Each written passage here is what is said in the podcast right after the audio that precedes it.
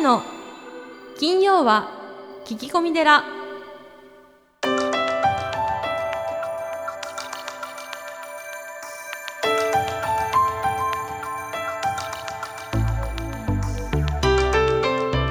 ようこそ架空のテラスタジオよりお送りする長谷の金曜は聞き込み寺ナビゲーターの南雲もぐなです。群馬県太田市は随願寺住職であられるはずさん今日もよろしくお願いします。はい、よろしくお願いします。さあ2017年最後の配信ですね早いね。早いですねあっという間に終わった感じがしますねいや本当ですね、うん過ぎてみれば、うん。矢の今年、うん。えー2017年振り返って、うん。今年はどんな1年だったかっていうのをですねはい。ベスト3形式でお届けして、はいもうこれ恒例ですからで長谷さんのねはい。はい。どうぞ。で、えーじゃあ長谷さんのはい。2017年はい重大事件、はいベスト3、事件じゃないけどね第3位、うんじゃかじゃんえっと、4月からですね、まあ、特別養護老人ホーム、えーそれと池袋で、えー保育園をオープンさせていただきました。これ第3位ですか？はい。第1位になってもいいぐらいのすごい話ですよねこれ。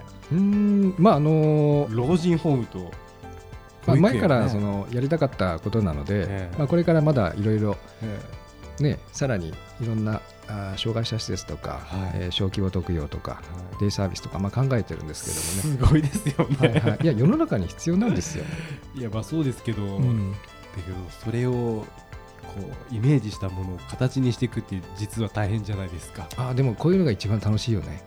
まあ、向いてるんですね。いや経営者とし楽しくない？ていや楽しいですよ、うん。楽しいですけどだけどなんか大変なんじゃないかなとか。あ大変なことが楽しいんだよ。あそっか。うん いやすごいです。うん。いやだからこれが今第3位ってきてちょっとびっくりしちゃったんですけどじゃあ第2位は何でしょうか？あじゃかじゃん。第2位はですね、はい。えーまあ、ポッドキャストですね、今年もあの多くの方とですね、良きご縁でこのポッドキャスト、えーお話しさせていただきまして、ええまたあの保育園やお寺や老人人ホームのですね講演会、えーライブなどでも、はい。おお会いできて、本当楽しかったですね。そうですね、はい。やっぱりいいご縁がまた2017年も生まれて、うん、そして来年につながっていくというね。そうですね。この繰り返しですうね、ん。まあ、僕の好きな人しかこうね、うん。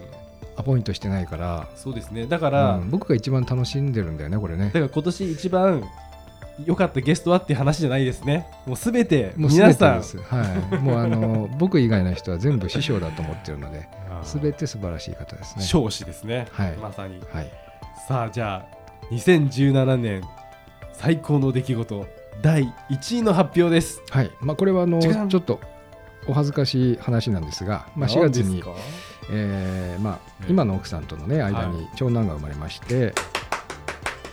まあ、前の奥さんから数えると3人目の男の子なんですけど、まはあそうですよねい、あの そっかそっかそっか、はい、赤ちゃんのお世話してます、今いやもうあそうですね。これは第1位ですね。これ一番大事なんですよ。今年2017年でしたっけ？うん、あそうですか。はい、なんかもっとなんかもう1歳ぐらいなのかなと思ってましたけどまだ生まれて半年ぐらいですか？えっ、と、はい、あの長男ね、あえ。の今の奥さんとの長男ですね。っ。てことですよね、はい、上に女の子がいるので。そうですよね、はい。長谷さんが育児をしている姿を。あ、でもおじいちゃんみたいな感覚ですよね。あそうですか？だってね、あのー うん。前の長男あがそうかそうかそう二か十歳だから、そうかはだからもう子育てについてはね。い、もう大一通りやってきてますからね。そうそうそうそう。まあちょっとおじいちゃん感覚で。おじいちゃん感覚でね、こう意外とこうなんていうんですかね、はい。全然イラッとも来ないみたい。な。ああいいですね、うん、まあ、そうするときっと赤ちゃんもそれを察して結構穏やかに育ちますよね。ああ、そうだといいですね。えきっとそうだと思いますが、うんうん、さあそしてですね長谷さん、はい。まあ、今ベスト3を上げていただいたわけですが、はいちょっと今日はですねもう一つお聞きしたいことがあり、はいはいえーまあ、1年のまあ締めくくり年末といえばまあうん大掃除ということで、はいはい。まあその大掃除の意味について今年は語っていただきながらしてみようかななんて思ってるわけですけど、そうですね。なんかある雑誌のなんか取材も雑誌から取材を受けまして、ええ。うんと12月に出ると思うんですが、ええ。そのお年掃除末について、はい。あの書かせていただきました。はい。はい。まあ、僕はこうお坊さんなんで、ええ。ーその掃除の意味ですね、うん。あのーまあ、曹洞宗の本山の永平寺なんかだと、まあ、1日に、えー3回、えーまあ、多い時は4回も5回も掃除をするんですね。はい、そうするともうこう窓の山なんかに埃ないわけですよ。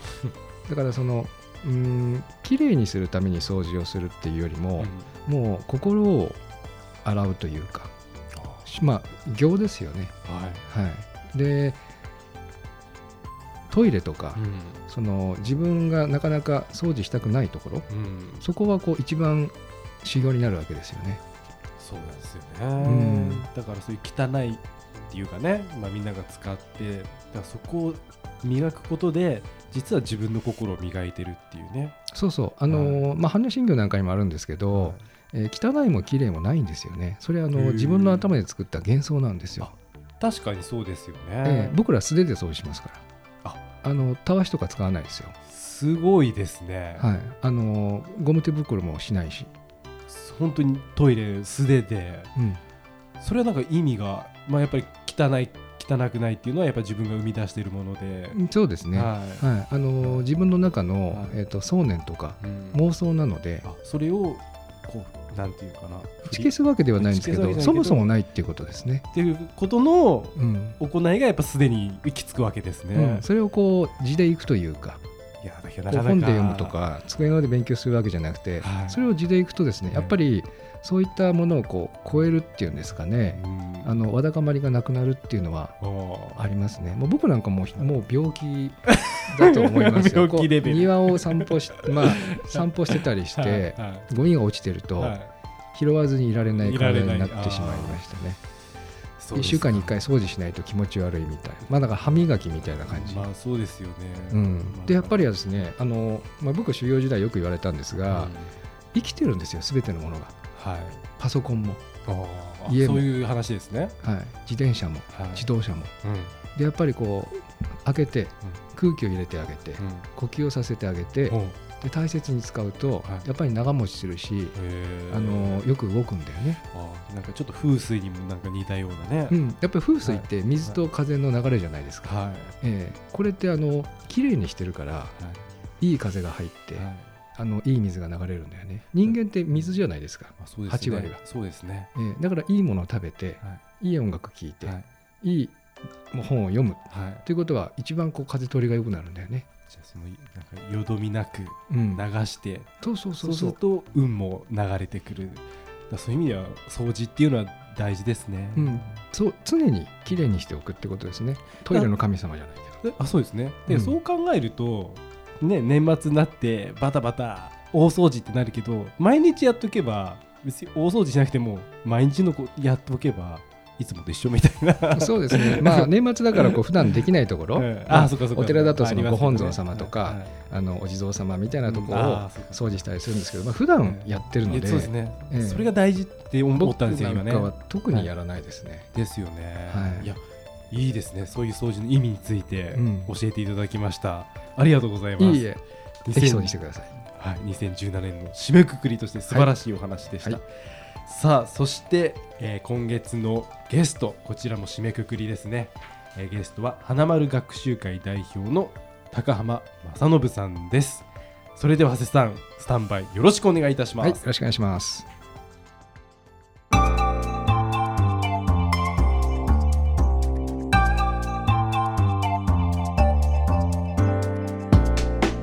あのー先生の書籍の中で、はいえーと頭のいい人というのは、はい。えー他人を幸せにできる人とおっしゃられていますけれども、はい。これはどういうどういったことでしょう、うんまあ、これはまあある程度みんな同じ行き着くに決まってる答えだと思いますけどやっぱりその例えば私が覚えてる一つのエピソードで言うとなんか小5ぐらいの時ですね小5ですね間違いなく。あのボーリングゲームが欲しかったと。すっごい欲しい。あれやりたいうわいいなって思った。でもある時買ってもらったらもう1時間後ぐらいに飽きてるわけですよ。それ何かっていうと所有ってすぐ飽きるなみたいな。あそれそういう会話が。まあこれラジオだから言っていいと思うんですけどその同時思春期以降でセックスとかね。ーはい。快楽ってあるじゃないですか。はい。あの子供生むためにできる仕組みに過ぎないと思いますけどでもあれをもう追い求める人たちっていますよね。はい。でもそれもやっぱりまさに血気盛んな時にはもう人生それしかねえだろうぐらいの形でうん。女子女子女子と追いかけたけどもでもやっぱあれもなんつうのかなこう深みがないともう本当になんか放出で終わるし虚しいっていうかねあの快楽の後にはもう絶望があるみたいな感じ。で所有も続かないで唯一やっぱり嬉しいっていうずっと続くのはやっぱ人目の前の人を幸せにした時だなみたいなのはやっぱ経験上あの積み重ねてってやっぱそれが本質的に人間は一番したいことなんだなっていう綺麗事じゃなくて絶対そうだなっていう信念があるというかそれみんな言うじゃないですか。最終的にはそこに行き着くっていうかね。はい。自分だけがガムガリガリこう儲けて取っちゃってってやったって全然面白くないっていうかね、そこのところが、まあ、ある程度競争は必要でしょうし程よい中でのあれは差はあったとしてもやっぱりその人を幸せにするっていうことを仕事にできた人が幸せだしやっぱり今日一日目の前の人を、まあ、目の前の一人を笑顔にできるようにっていうのが社員教育のあの項目としてあるんですけど。ああ素晴らしいですね、はいはい、でそこそれは本当にそこが究極一番幸せだなと思うんですよね。だからどっかの誰かがいいなとか、あのまあ、よくあるほら失敗としては、えーどこでもいいなんだか会社入りましたなんかつまんない人ばっかりだな。なんだ俺会社失敗しちゃったかなみたいなね。はい。あいいなあっちに行った会社給料も高いし休みも多いしみたいに思ってる人がダメダメくんで、お前がその入った会社を幸せにしろよってことですよ、もう言いたいな。とにかく縁縁なんでそこはもうあのいやるしかねえだろみたいな。で産んだ子供これいらないって取り替えるわけいかないよと同じでやっぱりそれはもうよし分かった。じゃあこのメンバーを俺が幸せにしてやるみたいな気持ちでこう生きていくといいなみたいなことがやっぱり幸せの方程式かなっていうかねうん。やっぱりそこはこう隣の芝を見てる人たちって多いですよね。そうですね、やっぱりその他人と比較したりすると、うん、楽しくない、ね。ぜもう絶対的に大丈夫ないですね。うん。そこはやっぱ自分があの本当になんか綺麗事じゃなくて本当それ楽しくないじゃんそれみたいな、うん。例えば愚痴を言うみたいなの全部それですか。言ってても絶対それいいことに結びつかないのになみたいなですね。うん。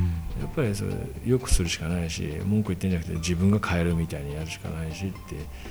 まあね本当に当たり前なんですけどそれも。でもやっぱりそのだいぶ前で突っかかってる人いっぱいいますよね。ああそうですね。ね。うん僕もあのテレビ出たり保育園やったり老人ホームやったりやしてるんですけども、よくいろんなことやるねって言われるんですが面白いん、まあ、どうやったら日本一の老人ホームができるかなとかですね。どうやったら日本一の保育園作れるかなみたいなこといつも考えてるんでうーんもう4時には保育園行ってるんですけど、すごいですね。それはすごいですね。はい、あの面白いんですね。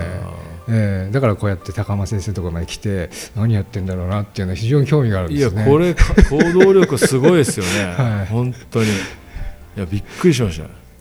ありがとうございます。ありがとうございあのー先生が、えーそのまあ、パンフレットの中でモテる子をはい、はい育てようと、うん。あのーまあ、最初に読んだ時え何をおっしゃってるのかなと思ったんですけど、モテる子を育てるというのはどういう思いなんでしょうえっとですねまあまあ全然人間の幸せ論を考えた時にか。はい、あのやっぱり悲しいのは成立しないというのが第一段階ですね。あのやっぱりお結局年取ったおじいちゃんおばあちゃんにぶら下がってるだけみたいな状態っていうのはやっぱ自立するみたいなこれ矢沢永吉が言ったような言葉ですけどとにかく自分で働いて税金をちゃんと納めるみたいなうん。たったこれだけですよね、ができるようになるのが第一段階。はいでもそれは実は苦しくて苦しくてやってる仕事かもしれないしとかですね、いろんな成立の仕方があるじゃないですか。でその中で幸せな人って何かっていうとやっぱりあお前とやりたいんだよねってあなた絶対うちの部署に来てとかね。君と取引したいんだよねって言われる時が一番幸せだと思う。んですよあーそうですね。やっぱり求められるっていうことほど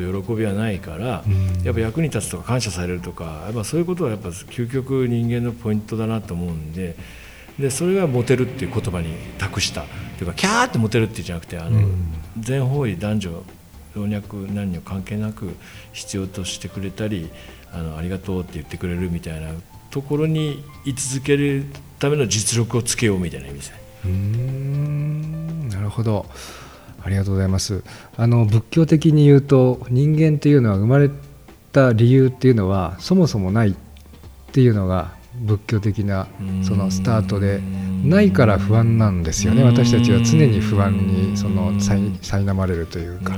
だからその認められるってことはあお前がここにいていいんだよって言ってくれる人がもう非常に貴重なわけですよね。まあ、一番最初に言ってくれるのは普通は親なわけですけれども親は先に死にますから。そうすると仕事仲間とか同僚とか一緒に苦しい経験をしたもうお前がいるだけでいいんだよっていう関係が僕はもうプライスレスだと思うんですよね、うんお金とかじゃない。そうですねやっぱり僕たちがその拝んでいる魂とか霊っていうのは実はこれですよね、幽霊なんていう話じゃなくてその人にとってもう亡くなってもいてもらわないと困る存在っていうのが霊だと思うんですよね。うーん。やはりその認めてもらうっていうことはとても大切なことそうですね。すね。まさに認めてもらうの意味ですねモテるは。本当にその通りですね。やっぱりそれって根本的な喜びですもんね。ははい。大概働く人は何が嬉しいかって言ったらこれこれこれしてありがとうって言われた時っていうか言いますもんね。そうですね。ううん。ん絶対そうですね。ありがとうございます。あのー先生がですね妻の話を共感して聞く3つのコツ。これはあの僕は書籍を読ませていただいて、えーコピーさせていただいて、はい。手帳とあの壁に貼って。ありがとうございます。いや僕に一番足りなかったことだなって思ってですね ああいいこと書いてあるなと思って、えー毎朝読んでるんですがこれはあの先生はどこからこう気づかれたっていうか。それははいやっぱり子供がこううまく育たないっていうことの背景にはやっぱりその小ユニットの一番最初ユニットの家族の影響力が一番大きくてで私はまあ最初にも言ったけどそのお母さんダメだよこうしなきゃみたいな視点で見てたんですけどあのそもそもこのお母さんが不安定になってる意味なんでだろうってやっぱり家族の中で成立しきれないって幸せになれないというか安定しない安心しないみたいなことがあってでそれが夫婦がね悪いってわけじゃなくてねやっぱり地域なき家族をやりだしたのはたかだかこの560年にしか過ぎないのにやっぱり良妻賢母現世と家はお母さんが守って、えー男は外で働いていれば背中見せてりゃいいみたいなっていうのはその家で専業でやってたお母さんのねその心を受け止めるゆりかご軍団がいたから成立したんであってうんでそこに気づかないで昔のなんか父と母幻想をやればやるほど全く夫婦がうまくいかなくなってるところに気づきでその一つのポイントがやっぱり異性ってやっぱり実は分からないお互い分かってないんだなみたいなことがいや僕もそのお母さんの言葉聞きながらね何言ってるか分かんないことだらけなんですよね。繰り返してんじゃんこれみたいな繰り返しになってくると男でも泣きたくなるじゃないですかもう人生無駄な感じがして あの無駄感みたいなのが要するに男の落とし穴なんでやっぱり要点しか興味ないし結論しか興味ないしさっさと問題点言ってくれっていうのが男の気持ちで女の人はまあこう自分のこうなったって気持ちを誰かが「えそうなの?」とか「わあ大変だね」って言ってくれることによって全部終わってるっていうかねでそのことを繰り返していけばいいんだみたいなあってこれはまあ単純化するとまたそれはそれでん女性なんとか運動家から突きつけられるんですけど そんな単純じゃない。分かってますよ。僕はあのこれ聞く人のために言って単単純な多様だし今もういわゆるレインボーの時代ですよ。あのそれぞれにあの僕が言いたいのは多様性っていう言葉のね究極一番難しいパターンが一性っていう壁で。その相手は全然違う気持ちで生きてるって世界が見え方が違うし何が喜びかっていうの違う生き物なんだって思い知らないとあの痛い目に遭うと夫婦って抜き差しならないね。家族ってもう顔突き合わせる場面で困ってるよっていうのが僕はあの観察した結果なんで。でそこでやっぱり相手の気持ちに対してもう最小のなんていうかないろいろこう行為で奥さんをあの納得させるっていうか。いやこういうのいいですよ。って本当にうなずくとかね、これ最新で出したね父親だからできる最高の子育てっていう新書を出したんですけど、そこでアンケートを取ったらですね、もうはいまさにあの自分のことをかあの確認しようと思ってやっぱりうな夫がうなずきながら聞いてくれると嬉しいみたいな。98%とか。はあ。本当に全女性がやっぱりうなずいてくれるだけで嬉しいみたいな。あと見逃してたなと思ったのはそのありがとうっていう言葉を夫が言ってくれると嬉しいみたいなのって僕当たり前すぎて情報化してなかったんですけどこういうのも言わなかったけど、はい確かに男の夫って人ん家に行って飯食ったりしてると言ってねえなみたいな醤油取ってくれるって言ったから黙って取るみたいなうん。そこでもありがとうって本当ちょっとのありがとうね添え続けるだけでもねあのやっぱり奥さんの気持ちは違うみたいなこととかもあのちょっと徐々にまた進行形で妻を幸せにする方法です。だからそそこはもうなんか仕事じゃないけどもあのスキルだと思うんですよね。いる人はスキル。そこはお互いマスターしてあの相手が嬉しいことをやお互いにやり合おうよみたいなことですね。先生のおかげで離婚率が下がるかもしれないですね。あそう思います。自信あります。本当に。はい。夫がいいなと思えばいいって本書いたのもねよっぽどの言葉で言わないと読みもされないからてめえふざけんなって言いながら読んだお父さんから手紙いただきますから。本当に私のことでしたって。で何が言いたいのって言っちゃってましたみたいな。あ思うんですよね。もう本当にあれは男の気持ちはね私こそ分かりますから本ー私も先生の本書籍を読ませていただいて、まあ、あの社内研修で男は犬だと思えばいいって言ったんですけども、皆さんの頭に残ったのはそのフレーズだけだし、ね、店長先生あれよかったですって、そうそうなんですよ。いやだからそういう強い言葉で言わないとええ。印象に残らないんですよね、え男女お互いを想像し合ってって言ってたのはツーってみんな抜けちゃいますから。犬と虎ぐらい違う生き物だって思えばああそうか今今その状態だなみたいな。ーありがとうございます。ある方があの、えー、と奥さんをきれいにして、まあ、気持ちよく毎日毎日笑顔にすることが男の解消だっていうことを言ってる旦那さんがいてお。いやいいこと言うなって思ってですね。ええ。最近僕もちょっとは頑張ってるかなって思うんですけどいやそうですよね。男の仕事ってそれだけですよ。余計な口出せない余計な口出さない。なんか妻が笑ってるなら まあいいことしてんだなと思ってですね、ええええ。はい、それでいいんですよ。そうですよね、はい。まあうちもなんとかあの頑張ってます。あー本当にね笑顔でい。ますありがとうございます。あのー皆さんにお聞きしてるんですけども先生にとって、えー幸せとは、まあ、ちょっとアバウトですけどもあと豊かさとは一体どのようなことでしょ幸せはやっぱりさっき言ったあの、うん、目の前の一人が笑ってくれるみたいなことが究極僕の幸せですかね。でそれをこう縁があった人全部にやっていければいいなと。うん。うんあまあ、一つはねあのあれが息子が教えてくれるんですよね。あの障害があってそれこそ重複障害であの、はい。うん言葉も喋れないけれども。うんと彼なんかはやっぱあの、まあ、インドとかでは神様って言われることもあるらしいっていうのは後から聞いたんですけども、はい。本当そうだなってもう夫婦で言い続けてたんでん。なんか本当に邪気がないんですよね。その人間の世界のあの嫌なものに揉まれてない分ねだからもう本当にご神体っていうかねあの私たちこう汚れた庶民と違う存在っていうか本当に風がふーって吹くともうすっごいいい笑顔で笑ったりする風が吹くだけで笑えるってすごいじゃないですか。はい、で幼児ってそうなんですよね。そうですね。そうなん。でも大人っていろいろ価値とか変に刷り込まれちゃうと忘れちゃって今あるだけで嬉しいとかやっぱ見えなくなっちゃうんですよね。うん。だからその辺があのいろいろ経済がどうだったらどうしようってわーわー言うけどなんかああいう子たちはそのもっとすごく大事なことをこうパッと教えてくれるっていうか、うん。まあ、あって見えて感じてるだけでもありがたいよねみたいなこととか、まあ、なかなかねあの震災の後とか気づいたりしますけどね。そうですね。ああいうのがやっぱりそういう子たちと触れる価値かなと思ったりしてますけどね。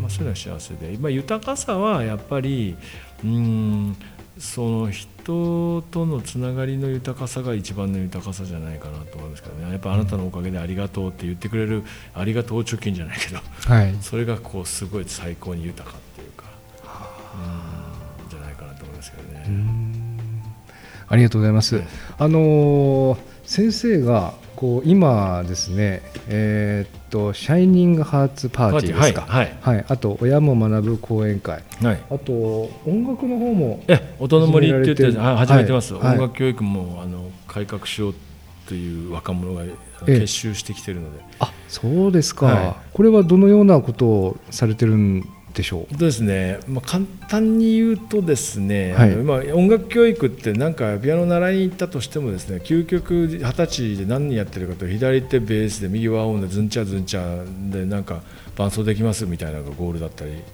片っぽではじゃあ演奏家目指すっていうぐらいプロで目指すと、はい。すんごい高いお金ですごいた先生についてうん。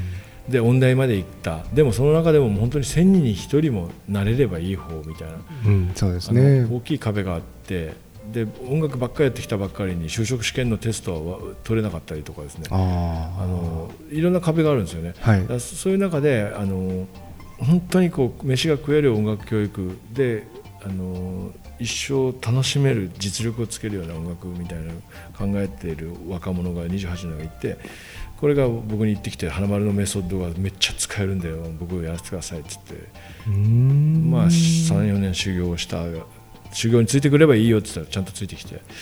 で今やっててもうあの最後はいつも生演奏のあのアンサンブルで終わるんですけどもうそれこそ演奏会ができるようなあのプロの芸大とかキリトモとかの子たちがやってるので。あそうですか、はいうんうんすごいですうーん。これは相当すごいですね。あのおお母さんたちが大満足して。うーん最後の10分はおお母さんもおおじいちゃんおばあちゃんも聞聞いていいですよってお迎えにいらしたらってやってるんですよ。そうですか、ここの部屋もなんか音響がいっぱいありますこれけど。もあの、はいライブやるやつが多いのでうちの社員がですね。音楽とか芝居とかやるやつが多くて。それでやっていいよっていう場所ですね。あそうですか、なんか素敵な空間ですね。へえどんなことに使うのかなと思って。そうですね。まあそれこそまた25日とかライブやりますけど私も、うーん。あ先生まあ、も私自身もやるんですか？ますあのそのやる CD とかも全部うちのバンドのやつ10枚ぐらいで。先生の CD なんですか、はい。はいへえ CD も出してらっしゃるんですね、まあまあ売れたことはないですけど。でもなんかそれが大事っていうか作り続けるってことで楽しいじゃないですか。はいそうですね、はい。もう本当にだから最高に贅沢な感じしますね。うーん。豊かさでいうとクリエイトしてる時は豊かですよねだかああクリエイト。ら、はい、ああ僕もハワイであの祭り太鼓っていう太鼓グループでワイキキで叩いたんですけど CD が出てるんおですけどやっぱりみんな知らないんですけど楽しいですよね。どうです？いやいやあれ楽しいです。よやっぱり音楽は何があって究極ライブが一番楽しいですね、そうですね。はい。はい。うん、絶対そうですね。うん。やってる方が一番楽しいそうそうですよねやってるのが楽しいんですよあれやっぱりそうですよね。ね。もうそうですよ、はいいやーありがとうございます。い、やこれありがとうございました、はいこちらこそ、えー本日はあー大変素晴らしいお話をお聞かせていただきました、えー今月のゲストは浜田学習会の高間あ正信さんでした。どうもありがとうございました。ありがとうございました。ずずず随願寺随願寺にまつわる最新情報をずずずっとクローズアップしてまいります行事のご案内講演会コンサート情報エトセトラさあ今週は何でしょうか長谷さん。はい、えーお正月、えー1日、2日、3日、えー9時より、えー2時まで、えー1時間おきにですね、えーご祈祷をさせていただきます。はい。こちらはどなたでも参加可能ですか？そうですね、あのできたらですね、前もってあのメールなり、えー電話なりで申し込んでいただけると、まあ、ホームページの方にあの PDF が貼り付けてありますので、ありがたいんですけど、まあ、当日でも大丈夫です。はい、あの学業行事とかね、えー書院、吉祥、えー何でも構いません。恋愛とかね。お正月ですから、はい、あのご祈祷しましょう。わかりました。以上ずずず随願寺でした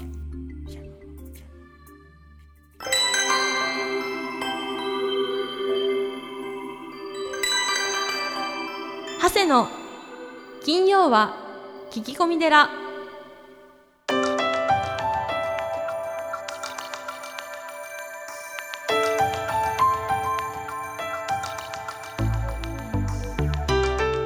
さあということで長谷さん、はい。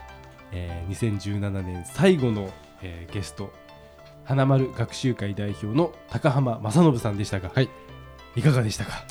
あのーお会いできてですね、えーまあ、本に書いてあること書いてないこと、えーたくさんお話しいただきまして、はい、えー本当に、あのー勉強になりました。うん。僕はあのーよくうちの職員に言うんですが、はい、男性と女性は全く違う。で、あのー夫は犬だ犬だと思え。えー奥さんは虎だと思えっていう、はい。まあ、これはあのーすごくええ。納得したんですよね。うんうん、まあ本当にそうだと思うんですよ。うんまあ、あの人間が違うのではい。同じようにはこう考えられないっていう、うんそれからこのおまあ小学校5年生から6年生あたりで、うんその外の師匠を作る。うん。またあのーね。お母さんとの時間うん。をこうなかなか次男とか三男が生まれると、長男と時間がなくなるじゃないですか、はい。そしてこう、うん、スペシャルデーって言いますか、うん。えーその子とお母さんだけ外に行くみたいなね、うん。そういう時間を作るみたいなですね。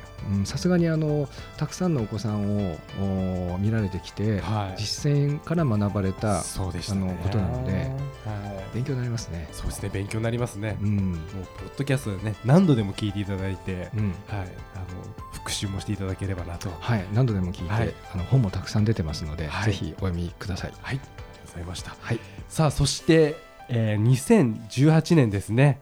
来年の1月のゲストも決まっております。えー株式会社オールスターラボの斉藤義雄さんです。ということで、えー来年も長谷さんはい、どうぞよろしくお願いいはい、よろたします,、しくお願いします。まあ、そしてあれですねこの番組を聞いていただいたリスナーの皆さんもありがとうございましたですね、本当にありがとうございました。最後に一言くださいえ、またあのーぜひ来年もですね、たくさん楽しい方をこうゲストにお招きしますので、えー引き続きお聞きください。ありがとうございました。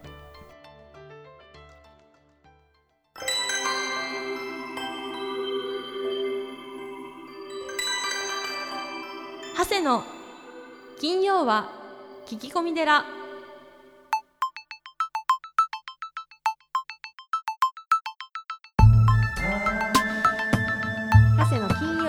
込み寺いかがでしたか？この番組ではリスナーの皆様からお悩み相談メールを募集しています。メッセージは随願寺のホームページからお悩み相談メニューをクリックしてください。お便りを採用された方には長谷の著書お坊さんが教える悟り入門をもれなくプレゼント。また講演会法話会のご依頼もこちらから。www. 随願寺 .com www. 随願寺 .com これまでの講演会ライブの模様もホームページから有料でダウンロードできますのでぜひチェックしてみてくださいね。それではまた次回も未知なるテラスタジオでお会いしましょう。合唱。